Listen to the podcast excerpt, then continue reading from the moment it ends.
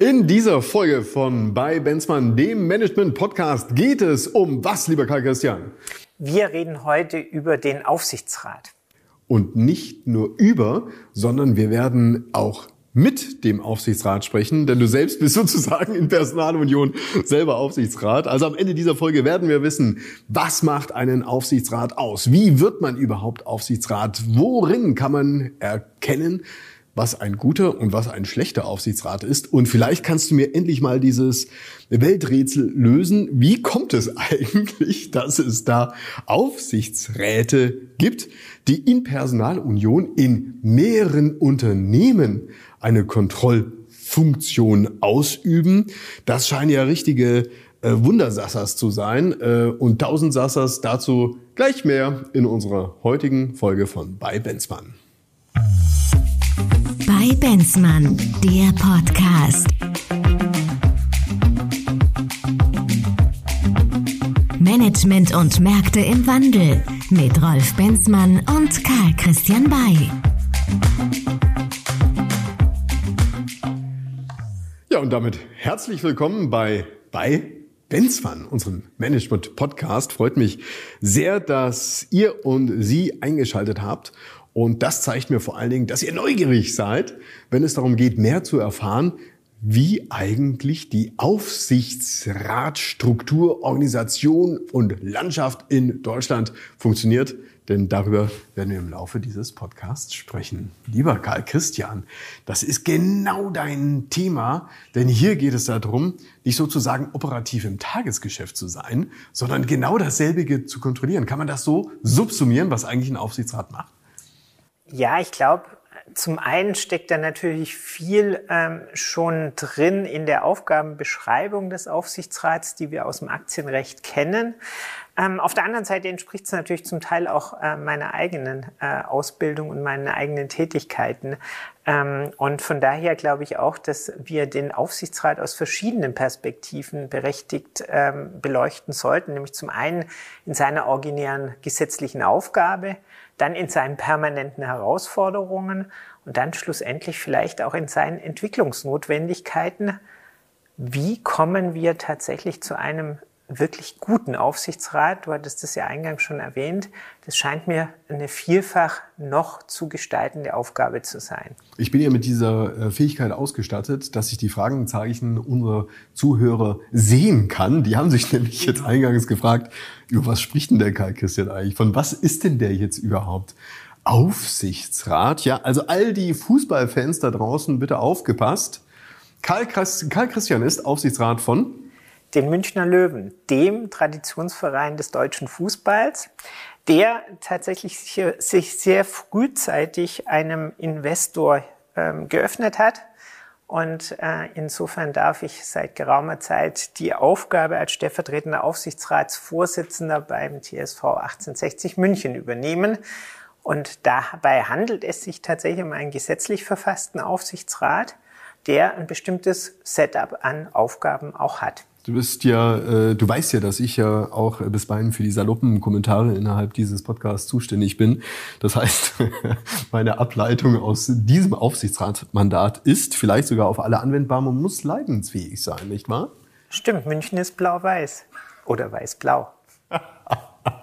okay, also damit wieder zurück zum Ernst der Sache. Wir sprechen darüber, was ein Aufsichtsrat alles tun muss und was er letztendlich auch können muss. In der letzten Folge, lieber Karl Christian, haben wir ja über den CEO gesprochen, über den straighten Strategen und derselbige, der wird ja, damit können wir jetzt sozusagen die Brücke ja wieder knüpfen zu unserem letzten äh, Podcast.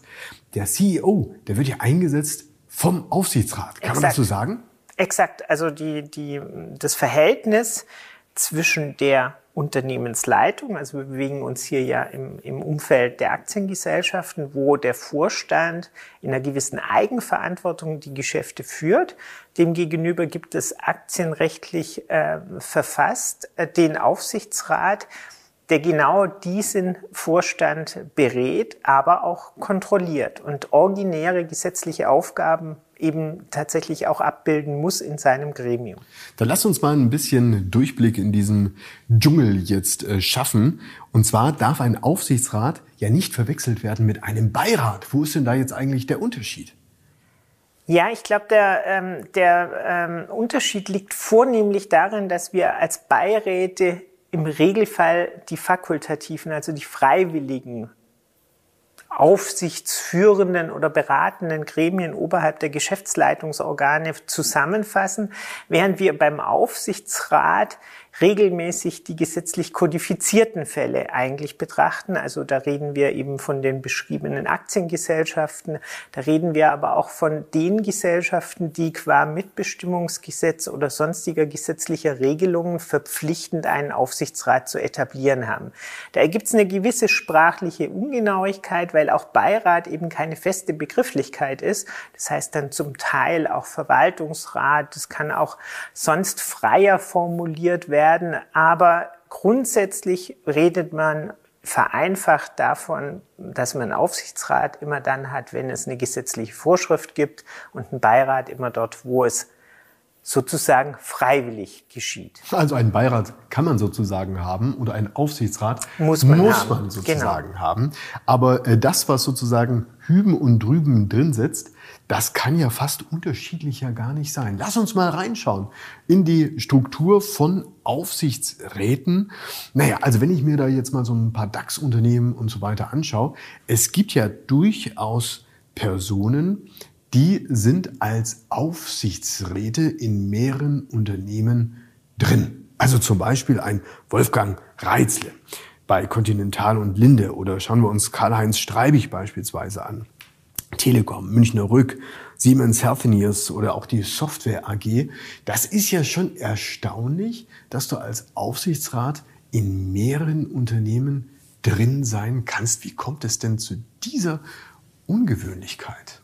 Oder ist das, das gar nicht so ungewöhnlich? Ja, das hat äh, tatsächlich gerade in Deutschland eine lange Tradition. Wir hatten äh, im vergangenen Jahrhundert in den 80er Jahren fortfolgend die sogenannte Deutschland AG, noch in der tatsächlich große Banken, große Industrieunternehmen äh, vielfältig Einfluss über die Aufsichtsratsmandate oder über, über die Aufsichtsräte in anderen Unternehmen ausgeübt haben.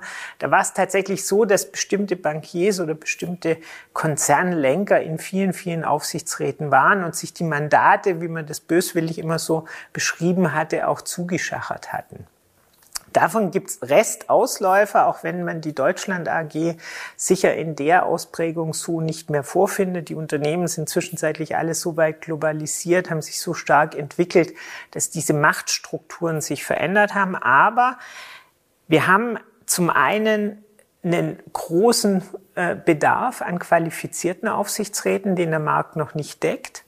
Ähm, das führt zum Beispiel dazu, dass äh, der vorerwähnte Herr äh, Streibig ähm, qua seiner Softwarekompetenz und seiner IT-Kompetenz in vielen Aufsichtsräten großer DAX-Unternehmen sich wiederfindet. Also wir brauchen Digitalexperten. Das wird ja später sicher noch ein Thema werden. Auf der anderen Seite gibt es auch eine immer noch anhaltende Gepflogenheit möchte ich das mal vorsichtig nennen, dass man natürlich renommierte Manager wieder in die Aufsichtsräte bringt, was das konkret für einzelne Unternehmen bedeutet, die die Nachfolge auch regeln wollen vom CEO in den Aufsichtsrat, werden wir sicher unter dem Aspekt Cool-Down-Period noch besprechen. Und der letzte Hinweis ist der, dass äh, der Corporate Governance Codex, der ja so das Zusammenspiel aller aller Gremien und äh, viele weitere Sachverhalte für die aktienkodierten, äh, börsenkodierten äh, Unternehmen regelt, dass der eben auch in der Zwischenzeit die Mehrfachmandate etwas kritischer betrachtet und äh, in der Zwischenzeit auch konkret limitiert. Dann lass uns doch zunächst mal über die Aufgabe sprechen, weil anhand der Aufgabe kann man ja vielleicht auch am besten festlegen, wer dieser Aufgabe am besten gerecht wird. Also du sprichst, du sprichst von ähm, einer Aufsichtspflicht. Was heißt denn das jetzt eigentlich ganz genau? gehe ich jeden Tag in meinen Call mit dem CEO, frage ihn, was hast du vor und sag, passt Joe oder passt halt Ide. Ich glaube, dass äh, die, diese Handhabung wäre, wenngleich sie offensichtlich bei der einen oder anderen deutschen Aktiengesellschaft häufiger vorkommt, wenn man zum Beispiel an die Deutsche Bank denkt, ähm, nicht ganz die, die, im Sinne des Aktiengesetzes. Wir haben tatsächlich einen eigenverantwortlich agierenden Vorstand, der in eigener Verantwortung mit großen Handlungsspielräumen die Geschäfte führt. Dass es darüber einen Aufsichtsrat gibt, der bestimmte Aufsichts- und Kontrollfunktionen wahrnimmt im Interesse auch der Aktionäre, ähm, ist ein wesentliches Regulativ dieser großen Eigenverantwortung des Vorstands, die einen Hand, großen Handlungsspielraum per se ermöglicht.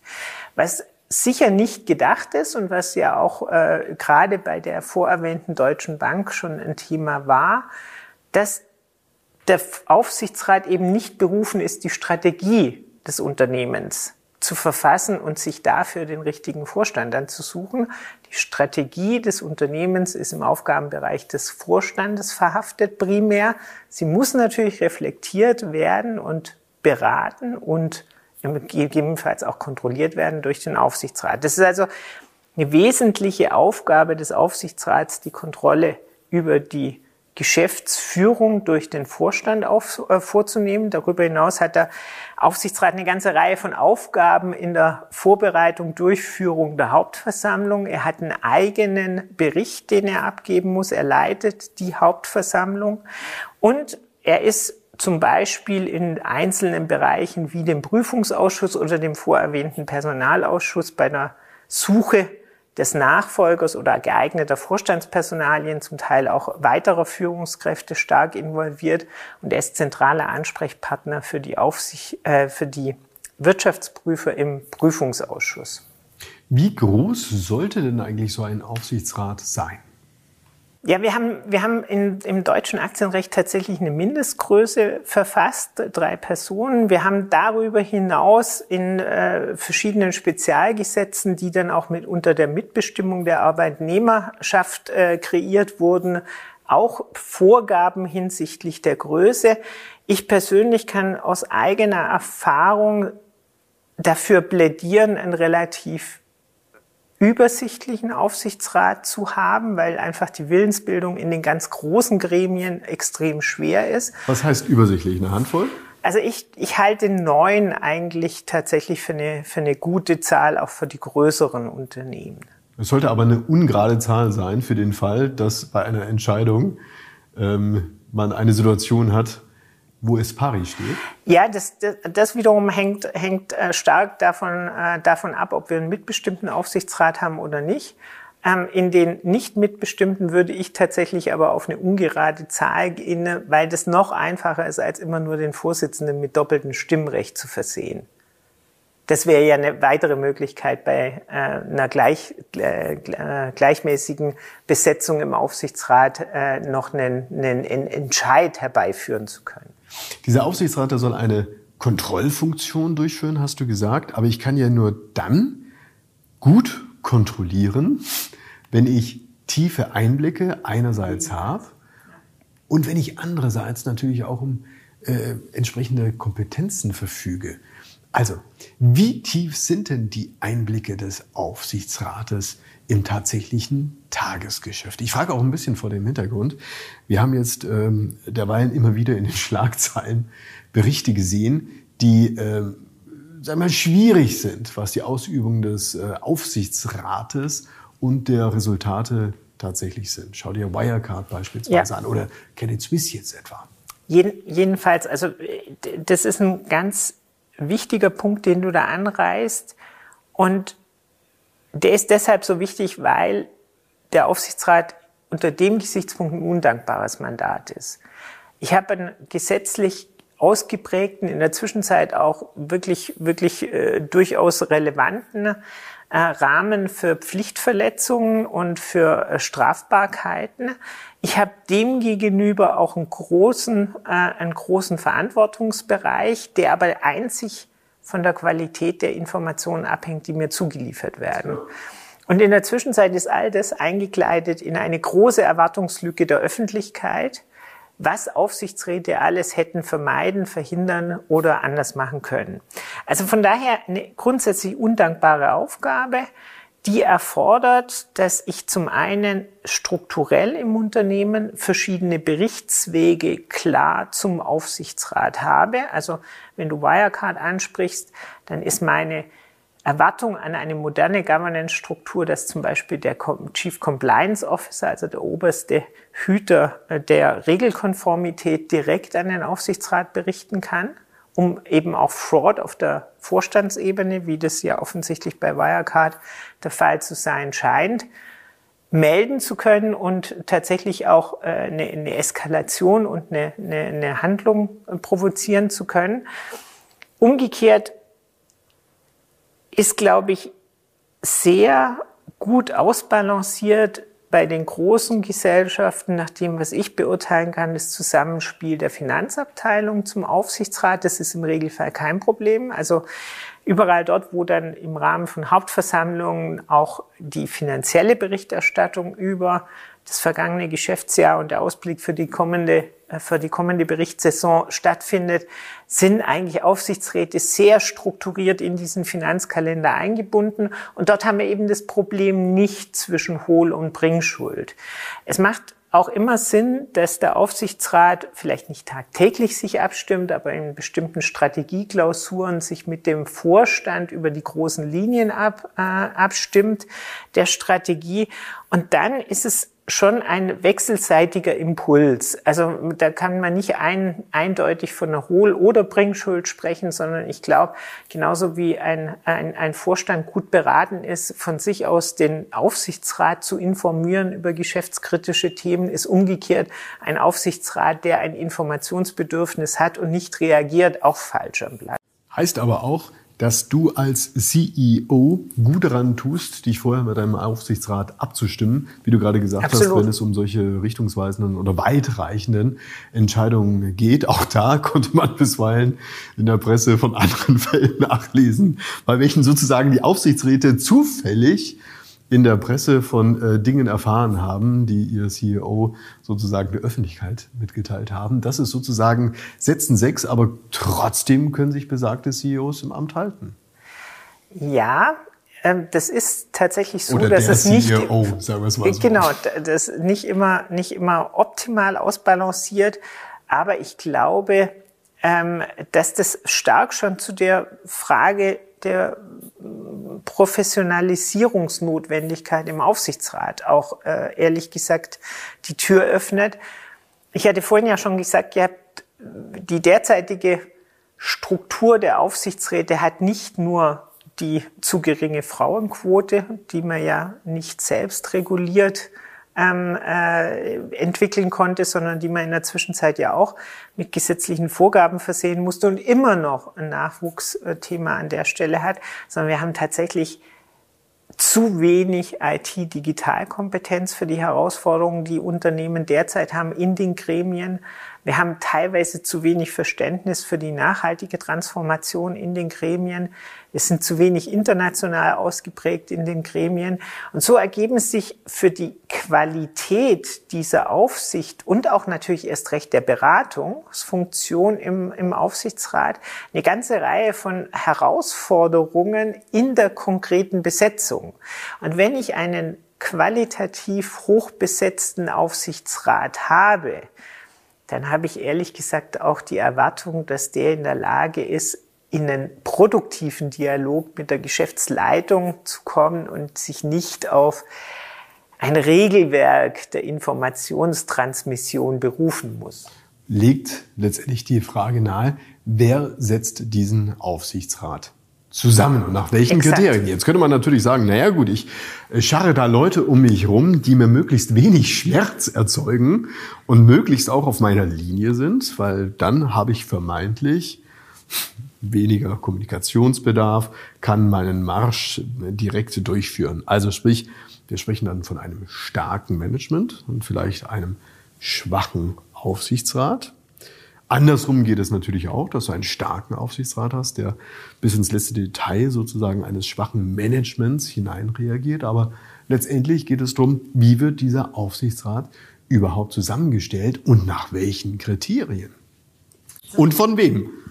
Also letztendlich ähm, das klingt schon fast wie die Überleitung in, in, in die nächste Folge zum Beirat, weil dort haben wir, haben wir im, im Regelfall, ohne aus der, aus der Pauschalierung jetzt äh, fehlerhaft argumentieren zu wollen, aber dort haben wir in der, im Regelfall deutlich mehr Family and Friends und deutlich mehr ähm, äh, durch Beziehungsgeflechte äh, produzierte Strukturen als bei, einer, bei, als bei einem aktienrechtlichen Aufsichtsrat.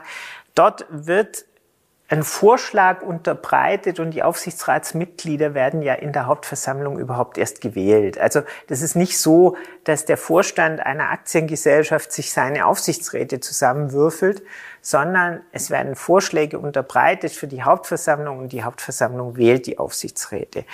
Das macht auch im Bereich der Vorschläge im Regelfall der Aufsichtsrat selbst. Also der Aufsichtsrat entwickelt ähm, Vorschläge. Wir haben gerade im Bereich der ähm, börsennotierten Gesellschaften ja in der Zwischenzeit teilweise sehr, sehr aktive Investorenvertreter, also die äh, sehr, sehr deutlich auch artikulieren, woran es ihnen im Unternehmensumfeld fehlt und die auch eigene Interessensvertreter in die Aufsichtsräte versuchen zu platzieren. Und dementsprechend ist die Besetzung eines Aufsichtsrats heutzutage grundsätzlich, also wie gesagt, die Herausforderungen, die geeignete Person mit dem geeigneten Skillset zu, äh, zu identifizieren, hatte ich gerade eben schon beschrieben. Aber wenn dann Vorschläge erarbeitet werden für die Hauptversammlung, ist es zumindest bei den großen börsennotierten Unternehmen kein Thema, dass die nicht auch mannigfaltigst verprobt sind. Wie würdest du denn sagen, ähm, wäre die richtige Richtung äh, definiert, dass ich erkenne, ich habe das Zeug zum Aufsichtsrat. Wenn ich angesprochen werde, wenn ich mich dafür interessiere, wenn ich mich auf Veranstaltungen letztendlich zeige und einbringe, wo genau über diese Gremien und Aufsichtsratsmandate gesprochen wird, wird's super gut honoriert, als dass ich nicht nur dafür einen entsprechenden Lohn bekomme, sondern es ist auch im gesellschaftlichen Ansehen ein wirklich zuträglicher Posten. Wie würdest du es denn bewerten? Ja, also ich, ich, ich glaube, es reicht nicht, äh, weiblich oder divers zu sein. Was ich damit scherzhaft äh, sagen möchte, ist, ich, ich glaube, ich muss mir schon selbst den Spiegel vorhalten als Bewerber um einen derartigen Posten. Kann ich inhaltlichen Beitrag leisten? Das heißt, kann ich in dem Geschäftsmodell des jeweiligen Unternehmens mitreden? Kann ich es überhaupt nachvollziehen, beurteilen? Bin ich mit der mit den aktuellen Herausforderungen des Unternehmens, gerade wenn wir an Transformationsthemen denken, ähm, Firmen, habe ich ein Verständnis der zukünftigen Herausforderungen, des, ähm, die, die sich auch strukturell noch für diese Unternehmung stellen. Bin ich in der Internationalität richtig oder ähm, äh, bereitet mir das gegebenenfalls äh, durch Sprachbarrieren oder ähnliches äh, Probleme? Und so gibt es schon eine Reihe von Fragen, die man sich durchaus sinnvollerweise vorher stellt, bevor man sich um eine Stelle bewirbt. Und ich glaube, es ist auch niemand damit gedient, wenn jemand nur äh, qua, qua Titel diese Stelle ähm, annimmt oder anstrebt. Ich bin generell wie bei vielen Dingen ohnehin der Meinung, dass es besser ist, wenn ein Amt zu einem kommt, als wenn man sich drum bewirbt. Das scheint mir die bessere Konstellation zu sein. Und da sind wir ja gerade bei dem Punkt, den ich vorhin auch schon angeschnitten hatte. Wir haben eine gewisse Tradition ich möchte nicht Unsitte sagen, das äh, kann man so sehen, muss man aber vielleicht nicht. Wir haben eine gewisse Tradition auch aus der Deutschland AG kommend, dass der erfolgreiche Vorstandsvorsitzende eigentlich der geborene Vertreter im Aufsichtsrat ist, also wechselt von der aktiven Vorstandsposition in den Aufsichtsrat, ganz früher sehr, sehr gerne auch direkt auf den Aufsichtsratsvorsitz. Das ist in der Zwischenzeit nicht mehr möglich, wenn wir die Corporate Governance äh, Vorgaben einhalten wollen.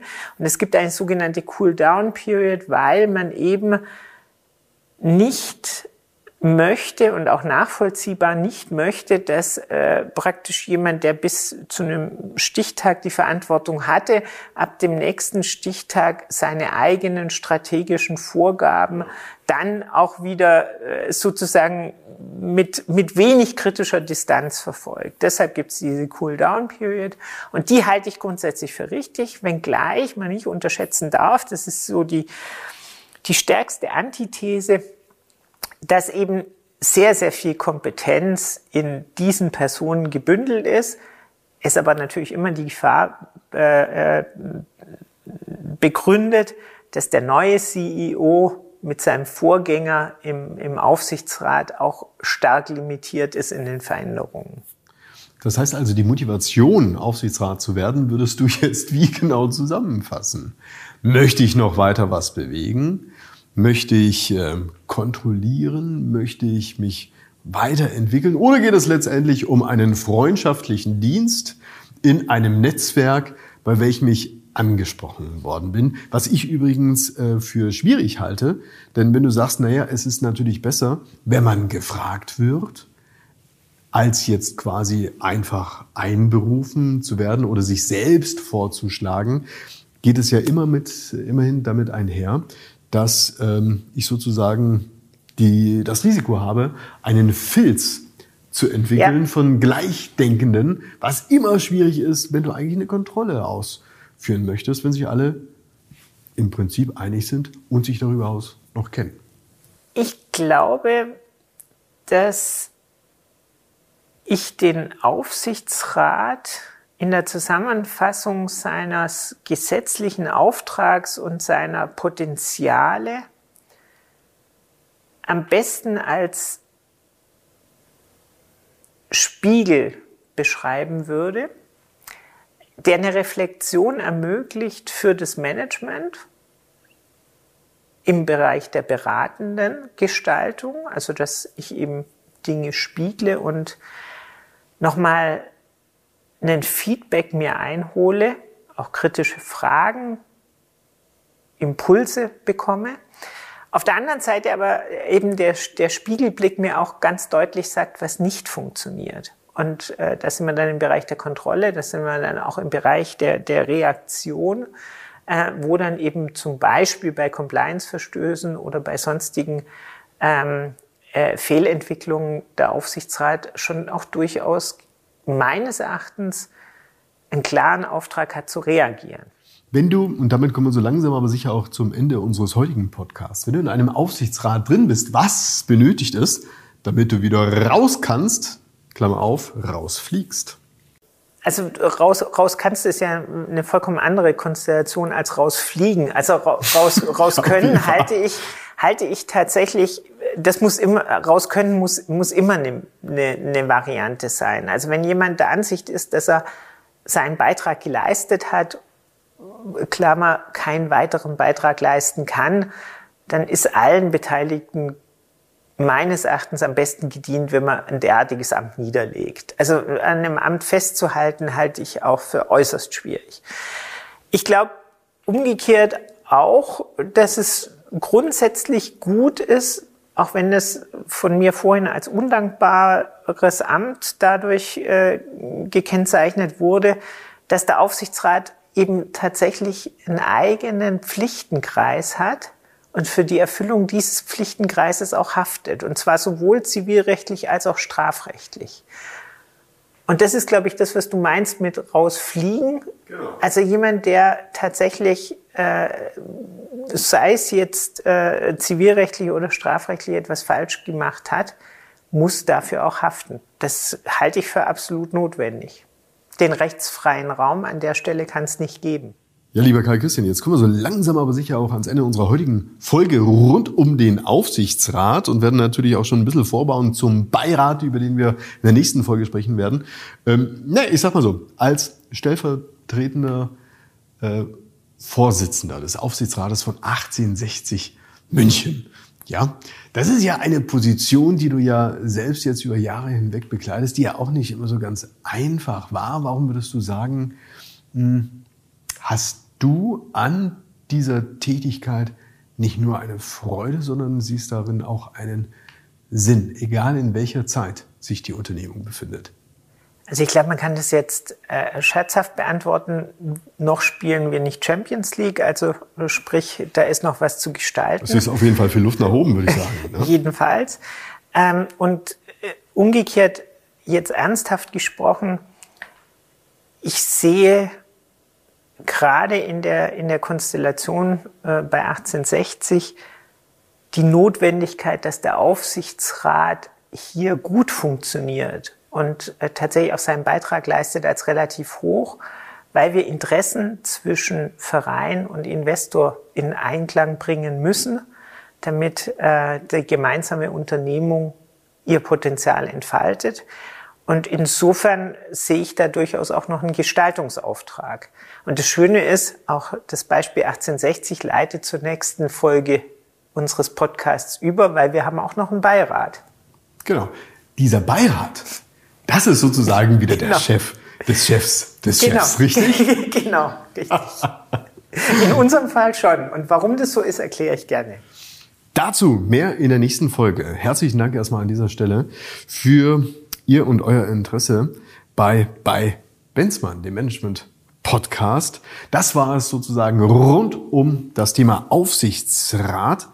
Und wir hören uns in der nächsten Folge wieder. Dann geht es um den sogenannten Beirat. Denn hier sitzen drin zum Beispiel die Investoren. Hier sitzen drin zum Beispiel die Familien. Und hier geht es bisweilen heiß her.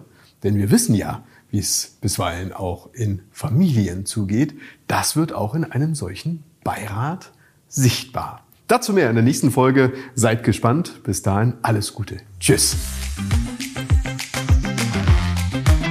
Das war bei Benzmann, der Podcast. Management und Märkte im Wandel mit Rolf Benzmann und Karl Christian Bay. Bis zum nächsten Mal.